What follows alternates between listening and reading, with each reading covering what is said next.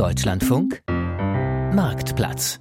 Also wir haben schon seit Jahren Hunde und haben damals günstiges Trockenfutter gekauft, haben nicht wirklich auf die Inhaltsstoffe geachtet und da wurde sehr oft gepupst. Seitdem wir hochwertiges Trockenfutter verwenden, welches auch getreidefrei ist, gibt es keinen Pupsalarm mehr.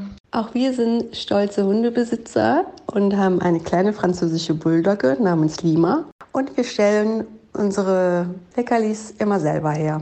Meistens aus dem Dörrautomaten und dafür nehmen wir immer Rindfleisch. Dafür nehmen wir uns Fleisch vom Metzger, Rinderrouladen, Rinderfilet. Was äh, unsere Kleine sehr, sehr gerne isst, ist natürlich auch ähm, Obst. Wir wechseln da ab zwischen Banane, Birne, Apfel. Und es gibt natürlich auch Gemüsesorten, die sie sehr gerne isst. Und wir fahren wirklich sehr, sehr gut damit. Als wir unsere Katze Kimba als acht Wochen altes Babykätzchen vor circa zwölf Jahren bekommen haben, da haben wir am Anfang erstmal ausprobiert, so verschiedene Nassfutter.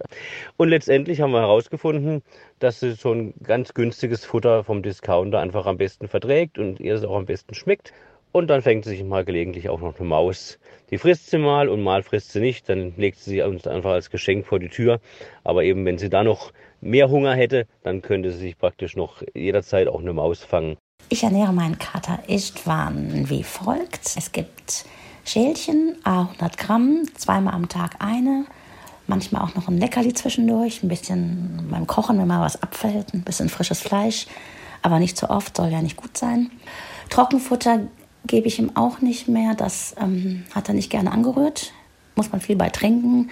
Machen die Katzen ja auch nicht so und blieb immer lange stehen, wurde verschmäht. Hallo, ich bin Jule und meine altenglische Bulldogge bekommt regelmäßig Putenfleisch, gern in Form von gekochten Putenhälsen, denn diese sind sehr mager, lecker und gut verträglich für den Hund. Aber sie liefern auch Kalzium, was für die Gesundheit von Knochen und Gelenken extrem wertvoll ist. Unser Hund Sven wird mit veganem Trockenfutter ernährt. Warum ernähren wir unseren Hund vegan? Das hat damit zu tun, dass ich schon vegan gelebt habe, bevor ich meinen Hund adoptiert habe und ähm, vorher, bevor ich ihn hatte, auch schon rausgefunden habe, dass es durchaus vegetarische und sogar vegane ähm, fertige Futter gibt. Es ist aber tatsächlich sehr einfach, weil es inzwischen komplett bedarfsdeckendes pflanzliches Hundefutter gibt.